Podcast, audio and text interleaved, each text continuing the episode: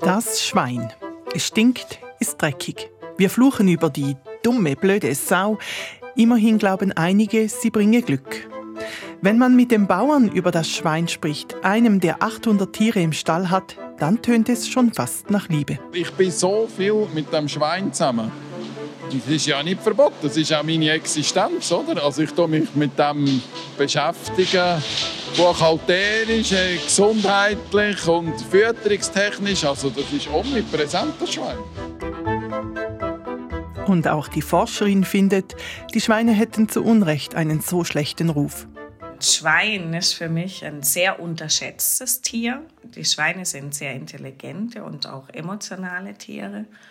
Und sie machen viele Dinge zum Spaß. Es macht uns sehr Freude, ihnen zuzuschauen. Was ich aber sagen muss, ich fühle auch stets ein schlechtes Gewissen, wenn ich ihnen in die Augen sehe und daran denke, was wir ihnen zu Hunderttausenden täglich antun. Was wir den Schweinen alles antun, genau darum geht es in diesem Podcast.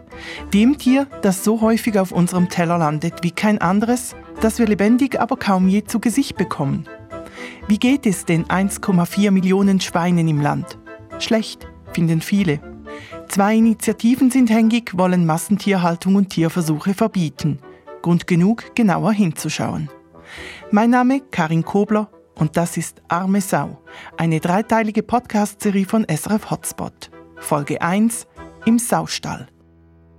Mit mir zusammen recherchiert haben Miriam Breu und du, Miriam Eisner. Ja, und diese Recherchen haben uns an überraschende Orte geführt, zum Beispiel an die Schweinebörse in einer Beiz oder in den Operationssaal im Tierspital.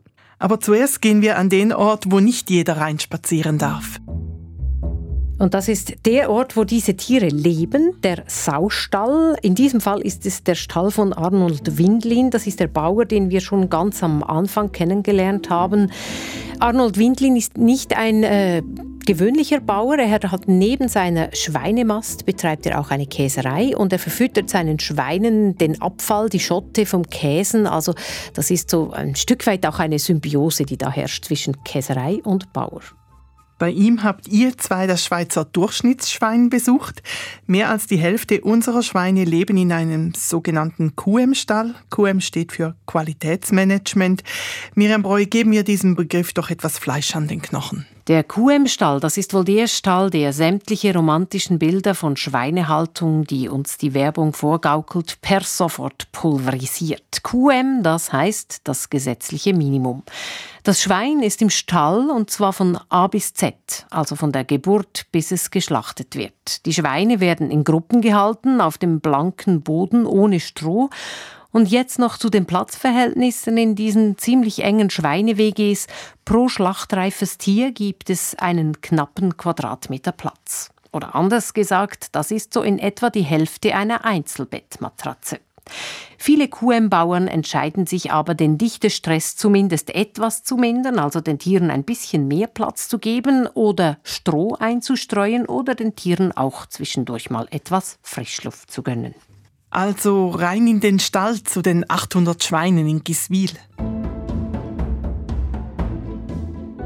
Ja, so einfach geht das nicht, weil dieser Stall, der hat eine Türe und diese Türe, die muss einem zuerst mal jemand öffnen. In diesem Fall eben Arnold Windlin. Er hat uns explizit eingeladen, damit wir seine Schweine besuchen konnten. Und jetzt zum eigentlichen Eintreten in den Stall. Das war noch eine Geschichte für sich. Wir haben gedacht, das gibt ein paar Gummistiefel, aber nein, wir mussten einen Wegwerfmantel anziehen, wir mussten Plastiküberzüge über die Schuhe anziehen und uns auch noch in eine Besucherliste eintragen, bevor wir wirklich in den Stall rein durften. Wir machen eine Eintrittskontrolle. Also jeder Besucher, also ich lasse natürlich nicht jeden rein. Sie haben sich jetzt angemeldet. Man darf keinen Tierkontakt, also keinen Schweinekontakt haben. Am besten zwei Tage nicht, also 48 Stunden nicht. Und sonst sind wir sehr vorsichtig wegen Krankheiten, die wir von Schwein zu Schwein verteilen können. Eintrittskontrolle, kein Kontakt zu Schweinen, Krankheiten nicht in den Stall reinbringen, hm, das klingt schon fast eher nach Spital anstatt nach Stall. Also mich haben diese Sicherheitsmaßnahmen ehrlich gesagt auch etwas überrascht. Die Schutzkleidung und der Stall, das passt irgendwie nicht zusammen. Aber wenn man dann darüber nachdenkt, ist es logisch. Es geht um Hygiene, eben Krankheiten, wie Bauer Windling gesagt hat. Es geht vor allem um Bakterien. Die Tiere, die leben ja auf engstem Raum zusammen und die kommen eigentlich in ihrem ganzen Leben nur mit den Bakterien in Kontakt, die zu ihrem Stamm gehören, mit denen sie so quasi sozialisiert wurden. Und ein falsches Bakterium im Stall, das kann dann für die ganze Gruppe lebensbedrohlich werden. Und genau aus diesem Grund kauft Bauer Windlin seine kleinen Schweine immer beim gleichen Züchter. Und früher hat man, um dieses Problem mit den Bakterien zu lösen, den Tieren einfach mal grundsätzlich vorsorglich Antibiotika ins tägliche Futter gemischt. Das darf man heute nicht mehr. Schweine und Antibiotika, das ist aber immer noch ein großes Thema und auch Bauer Windlin steigt ziemlich in die Eisen. Von diesen Tieren hier, die kommen keine Abreichung über von Medikamenten, wenn sie gesund sind auch nicht über die Fütterung. Da kommt nichts. 0,0. Wirklich nichts. Und ich bin da nicht ein Einzelfall. Das ist das in der Schweiz, ganz sicher. Also die Tiere, ähm, die haben, das hat noch nie Antibiotika gehabt, so bei. Der Umgang mit Schweinen scheint sehr delikat. Wenn ich mir vorstelle, wie die Schweine leben, dann sehe ich vor allem Bilder vor mir, die ich von Tierschutzaktivistinnen und Aktivisten kenne. Dunkle Räume, schmutzig, mit Hunderten von traurigen, kranken Tieren, abgebissenen Schwänzen. Was habt ihr gesehen? Wir waren natürlich auch sehr gespannt darauf, was uns da erwartet in diesem Schweinestall drin. Aber bevor wir dann wirklich das erste Schwein zu Gesicht kriegten, hat uns Bauer Windlin noch in einen ganz leeren Raum ganz ohne Tiere geführt.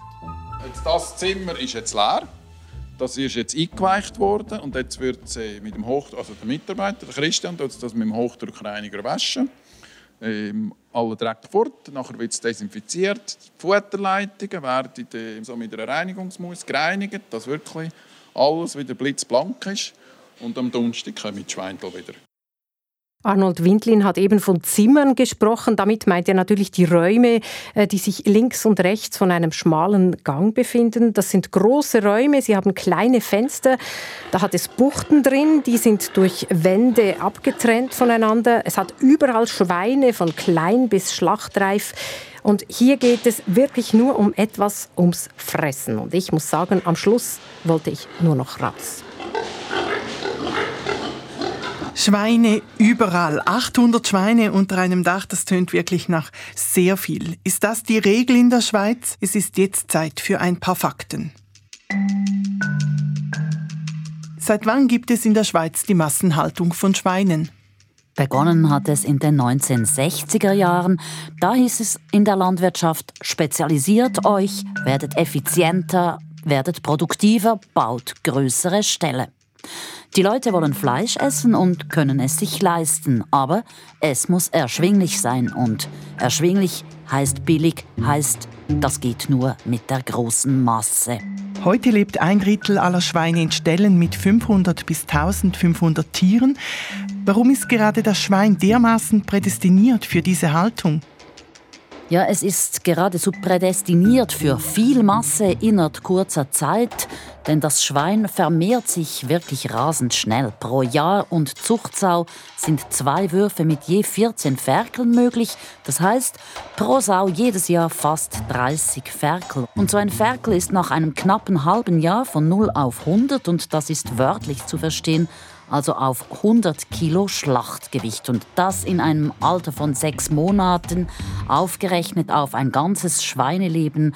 Das ist ungefähr im Teenie-Alter, denn ein Schwein hätte eine durchschnittliche Lebenserwartung von etwa zehn Jahren. Diese Massentierhaltung steht politisch unter Druck. Stichwort Massentierhaltungsinitiative. Die würde ja eine solche Haltung komplett verbieten wollen, vor allem weil sie den Verfassungsgrundsatz des Tierschutzes verletze. Ein hochbrisantes Thema und ein sehr aktuelles. Das hat viel mit den Veränderungen in unserer Gesellschaft zu tun. Es ist so, dass sich immer mehr Leute mit Themen wie dem Klimawandel beschäftigen und da spielt auch der Fleischkonsum eine Rolle. Dann ist da auch eine Bewegung von Vegetariern und Veganern am Entstehen, die sich sehr vehement ganz grundsätzliche Fragen zur Tierhaltung stellt. Sie verschafft sich teils heimlich Zugang zu Stellen und bringt das Thema auch an die Öffentlichkeit. Plus gibt es auch eine immer breitere Diskussion darüber, dass auch Tiere ihre Rechte haben, die eingefordert werden sollen. Gehen wir zurück zum Herrn über 800 Schweine zu Arnold Windlin.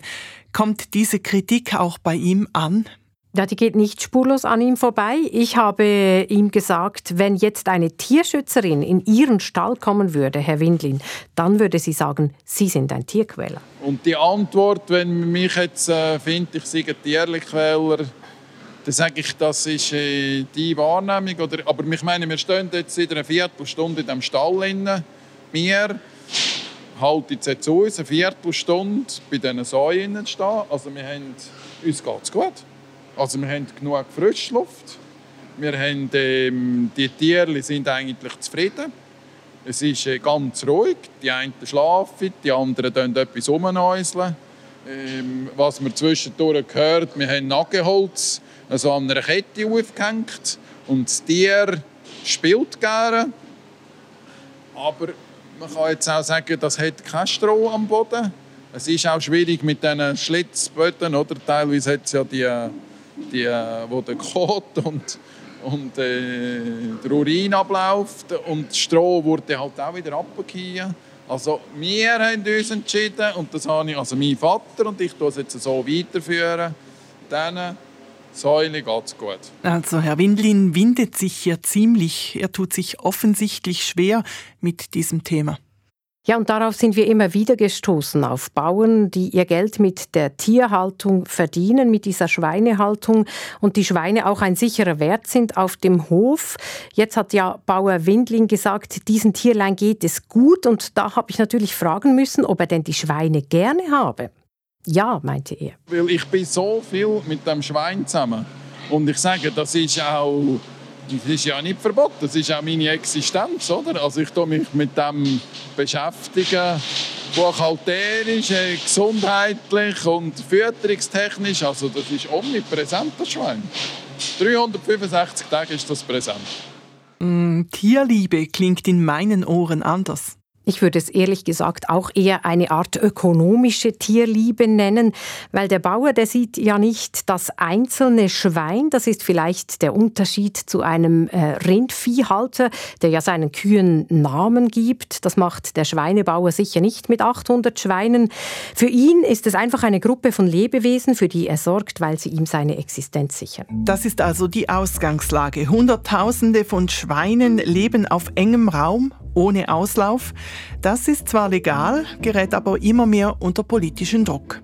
Ja, und natürlich spüren die Bauern diesen politischen Druck und sie hören auch die kritischen Stimmen, die Diskussionen um Tierwohl, um Tierquälerei. Die leben ja nicht in einem Paralleluniversum. Und wir haben mit etlichen Bauern über diesen Zwiespalt gesprochen, den sie zum Teil selber auch benennen, allerdings in ein Mikrofon sprechen, möchten sie darüber lieber nicht. Ich kann aber sagen, was Sie uns gesagt haben. Sie haben beispielsweise gesagt, wenn ich an einem Stall vorbeifahre, wo ich Schweine im Freien sehe, dann frage ich mich manchmal schon, ob ich das Richtige mache. Oder ein anderer meinte, ich bin persönlich im Dilemma, weil meine Frau, die ist Vegetarierin. Ja, und was wir auch mehrfach gehört haben, waren natürlich Sorgen von Bauern um ihre eigene Zukunft. Das sind Bauern, die sich fragen, ob sie richtig investiert haben bei ihrem letzten Stallumbau, ob sie die richtige Tierhaltung haben, ob sie das produzieren, das Fleisch produzieren, das sie auch verkaufen können, das wir essen wollen, ob sie das tun, was die Gesellschaft auch von ihnen verlangt. Oder wie es Arnold Windling gesagt hat, als wir ihn fragten, warum er den Stall denn nicht umbaut und die Tiere rauslässt. Wenn unsere Abnehmer sagen, wir haben zu wenig ähm, Labelfleisch, dann würde ein grosser Ruck durch die Schweiz gehen und wir würden umstellen. Nicht flächendeckend, aber ich bin sicher, dann Angebot und Nachfrage kommen da ins Spiel und dann würde auch ich mir das gut überlegen, wie ich auf die nächsten, ich sage jetzt einmal, 10, 15 Jahre mich ausrichten. Arnold Windlin spielt den Ball also weiter. Wenn er von seinen Abnehmern spricht, dann sind es die Metzger und schließlich die Läden, die das Schweinefleisch dann verkaufen. Und da sind die Großverteiler die entscheidenden Player. Sie verkaufen uns das meiste Schweinefleisch. Und Bauer Windlin liefert das Stichwort Labelfleisch, Coop Natura Farm, Micro Terraswiss zum Beispiel. Und wenn ich das höre, da sehe ich den Werbefilm vor mir das Mädchen, das für Coop Natura Farm mit glücklichen Tieren auf dem Bauernhof Fangen spielt. Das Schweinchen in der Kiste mit Stroh, das quietschend über die Wiese rast. Glückliche Tiere muss man bei uns nicht lange suchen. Seit über 20 Jahren erhalten unsere Bio- und Natura-Farmtiere viel mehr Auslauf, als das Gesetz verlangt verspricht also Coop. Ähnlich tun es die anderen Großverteiler mit TerraSwiss, Terra Natura, AgriNatura und wie all die Label heißen. Aber die Frage ist, wie viel mehr Tierwohl ist denn in diesem Fleisch drin? Das ist ja auch teurer. Da ist definitiv mehr Tierwohl drin als im QM-Fleisch. Diese Betriebe, die werden auch jedes Jahr auf Herz und Nieren geprüft. Und diese Schweine, die schlafen auf Stroh und nicht auf blankem Beton. Sie haben auch mehr Platz, also eine ganze statt nur eine halbe Einzelbettmatratze. Und sie haben ein Zimmer mit Balkon, also nicht einen Gartensitzplatz, keine Wiese, sondern einen Betonbalkon. Der Bauer, der kriegt mehr Geld vom Staat und vom Großverteiler und somit natürlich auch von der Konsumentin, dem Konsumenten. Und wenn es im Werbespot heißt, viel mehr Auslauf als das Gesetz verlangt, dann stimmt das zwar, aber das Bild, das dann dazu transportiert wird, das Bild vom Schweinchen auf der Wiese, das man gar nicht lange suchen muss, das ist ein komplett falsches. Da interessiert natürlich, ob die Konsumentinnen und Konsumenten bei diesen idyllischen Bildern anbeißen. Miriam Eisner, du hast dich intensiver mit diesem Schweinefleischmarkt beschäftigt. Ja, und da muss man wirklich sagen, beim Labelfleisch klemmt's. Denn es bleibt im Kühlregal liegen. Warum es allerdings klemmt, das ist umstritten, je nachdem, wen man dazu befragt. Äh, Coop zum Beispiel sagt, wir bewerben das Labelfleisch intensiv, aber die Konsumentin, der Konsument kauft es nicht.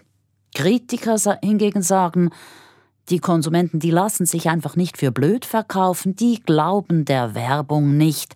Am Ende bleibt die Tatsache, das teuer produzierte Labelfleisch muss zum Teil unter seinem Wert zu einem günstigeren Preis verkauft werden und das bekommt natürlich dann auch der Bauer wieder zu spüren, denn er bekommt weniger Geld.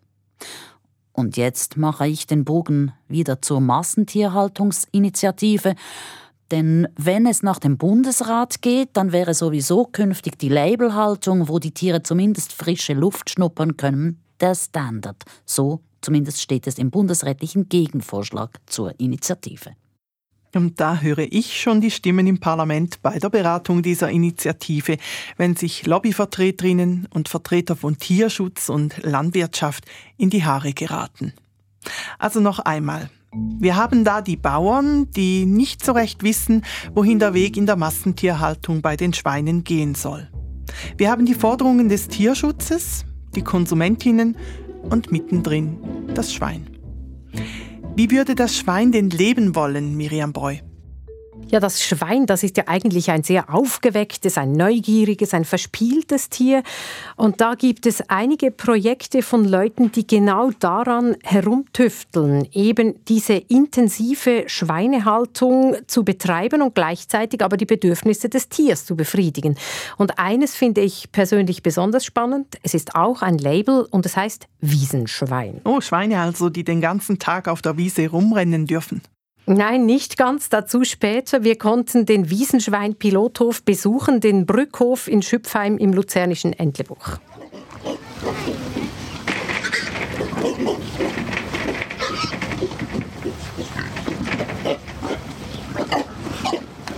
Diese Schweine tönen eher wie bellende Hunde. Das ist mir auch aufgefallen, dass diese Tiere da draußen ganz andere Geräusche machen als die Schweine im geschlossenen Stall. Der Kopf hinter der Idee des Projekts Wiesenschwein, das ist Oliver Hess. Er ist ein Querdenker, ist kein Bauer.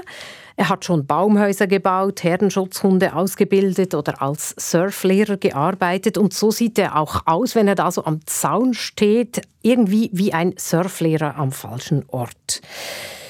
Er ist vor einigen Jahren aufs Schwein gekommen, buchstäblich. Die Initialzündung bei ihm war, da läuft was grundsätzlich falsch. Er hat einen ganz gewöhnlichen Zuchtmastbetrieb übernommen, hat die Schweine darin beobachtet und überlegt, was brauchen sie eigentlich. Und jetzt ist genau das herausgekommen, was er da zeigt auf dem Brückhof. Ein ausgeklügeltes System, das hat er mit Ingenieuren, Agronomen und auch Informatikern entwickelt. Eigentlich ist es ein ganz normaler Labelstall, also dieser Stall mit dem Betonbalkon vorne dran. Und jetzt kommt eben das Spezielle. Vorne an jeder Bucht hat es eine automatische Schiebetür. Dann kommt ein überdachter Platz mit einer Art Swimmingpool. Und rundherum hat es eine knietiefe Schicht aus Kompost und Sägemehl, wo die Schweine drin wühlen können. Und jetzt geht es noch weiter nach draußen auf die Wiese, aber das lassen wir, glaube ich, lieber Oliver Hess selber erzählen. Man muss wissen, dass es auch ähm, zwischen 16 und 18 Stunden am Tag schläft, liegt oder ruht. Also ist die kognitive Aufgabe, die ich lösen nur die, was kann ich in ihrer Aktivzeit dem Tier bieten. Und wenn wir die Bedürfnisse der Sau anschauen, dann haben wir Rennen, Spielen, Neugier, eben ganz, ganz schwergewichtig wühlen, baden, sich abkühlen, Sau kann nicht schwitzen, sich abkühlen in einem Wasser. Das sind alles so, so Bedürfnisse, die die tun.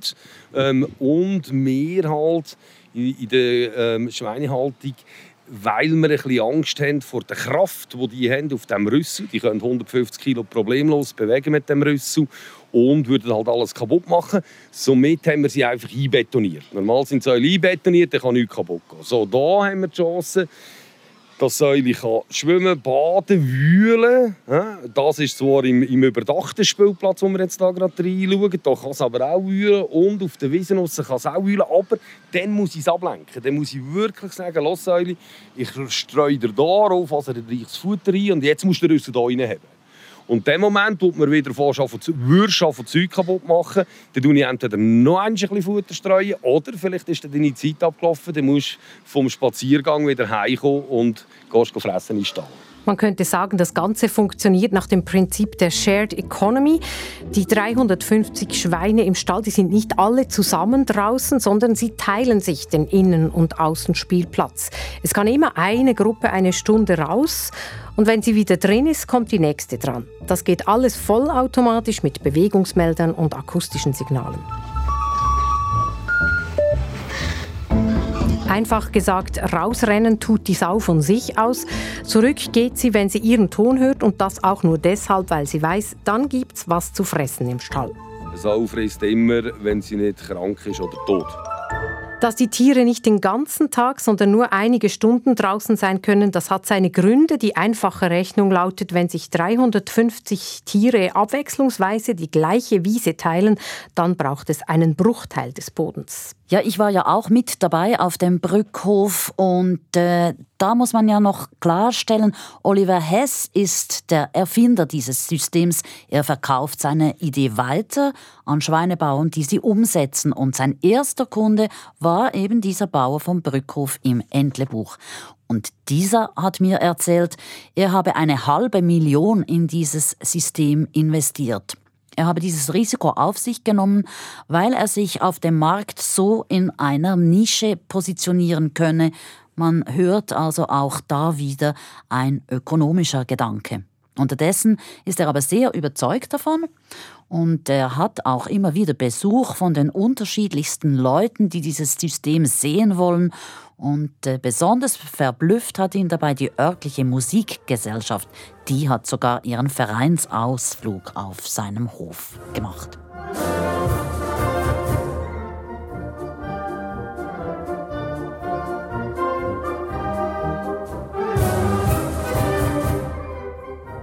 Klingt alles sehr harmonisch, weckt schöne Bilder, aber ehrlich gesagt sind immer noch 350 Tiere in einem Stall noch immer Massentierhaltung.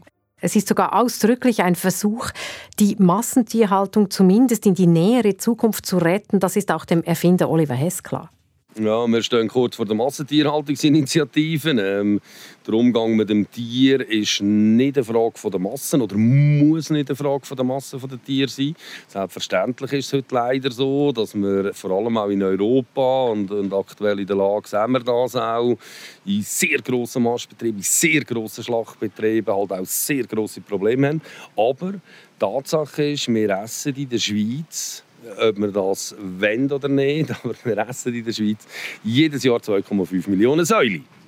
Und mich interessiert das Leben von diesen 2,5 Millionen Säulen. Ich glaube nicht, dass Wiesensäulanlagen oder, oder automatisierte Stallhaltungssysteme für alle Säulen die Lösung sind. Also für die Säule wäre es vielleicht die Lösung, aber ich glaube nicht, dass das praktikabel ist. Aber mich interessiert tatsächlich, möglichst viel von diesen Tieren äh, so ein Leben zu ermöglichen, sodass ich meinen Grosskindern mal erklären kann, warum ich ein Gottlet gegessen habe. Der Erfinder selber ist logischerweise überzeugt von seiner Idee. Was meinen denn andere Bauern dazu? Ja, wir haben mit ein paar konventionellen Schweinehaltern über dieses Konzept gesprochen und die Meinungen gehen weit auseinander. Wir haben totale Fans äh, gehört, die sich davon wirklich eine Perspektive äh, versprechen. Das geht aber auch hin zu Leuten, die den Kopf schütteln und sich fragen, woher soll ich diese halbe Million nehmen, die mir äh, dieses äh, Stallkonzept kostet. Denn das Umrüsten eines konventionellen Stalls ist doch aufwendig und sehr teuer. Ja, aber es gibt aktuell auch ganz konkrete Interessenten. Es sind mehrere Stellen in der Schweiz in Planung. Dazu muss man vielleicht noch sagen, das Ganze funktioniert immer nach dem Prinzip, gebaut wird nur dann, wenn mindestens für die nächsten drei Jahre klar ist, dass auch ein Abnehmer für diese Menge von Schweinen da ist. Und dieser Abnehmer, nehme ich an, kann nicht die Dorfmetzg sein. Nein, da geht es ja eben um große Mengen Fleisch. Und da kommen wieder die Großverteiler ins Spiel. In diesem Fall wäre es Coop. Coop hat sich beim Label Wiesenschwein bis Ende 2021 verpflichtet. Coop macht auch Werbung und vertreibt einen Großteil des Fleisches. Aber wie es danach weitergeht, da will der Großverteiler partout nichts dazu sagen im Moment. Es ist klar, einen solchen Partner braucht das Projekt. Und das sage jetzt nicht nur ich, das sagt beispielsweise auch Barbara Früh. Sie forscht an biologischen Methoden der Schweinehaltung. Sie weiß also auch, was es heißt, so ein Nischenprodukt zu vermarkten. Wir haben sie schon ganz am Anfang dieser Podcast-Folge gehört. Und sie beobachtet mit viel Interesse auch das Label Wiesenschwein da das System ja auch auf, einen, auf größere Bestände ausgerichtet ist, ist da nicht denkbar, dass die Betriebe dann das, die Produkte in Direktvermarktung verkaufen. Also ähm, ist die Abnahmeseite und die Abnehmer, die Großverteiler sehr wichtig in dem Projekt. Andererseits wäre es natürlich auch eine Möglichkeit, dass der Gesetzgeber die Anforderungen an die Tierhaltung im Schweinebereich ähm, verschärft, anzieht, verbessert und damit natürlich dann ähm, alle Betriebe in so ein System ähm, integriert werden können. Und da sind wir wieder bei der Politik. Der Gesetzgeber soll es richten, höre ich da.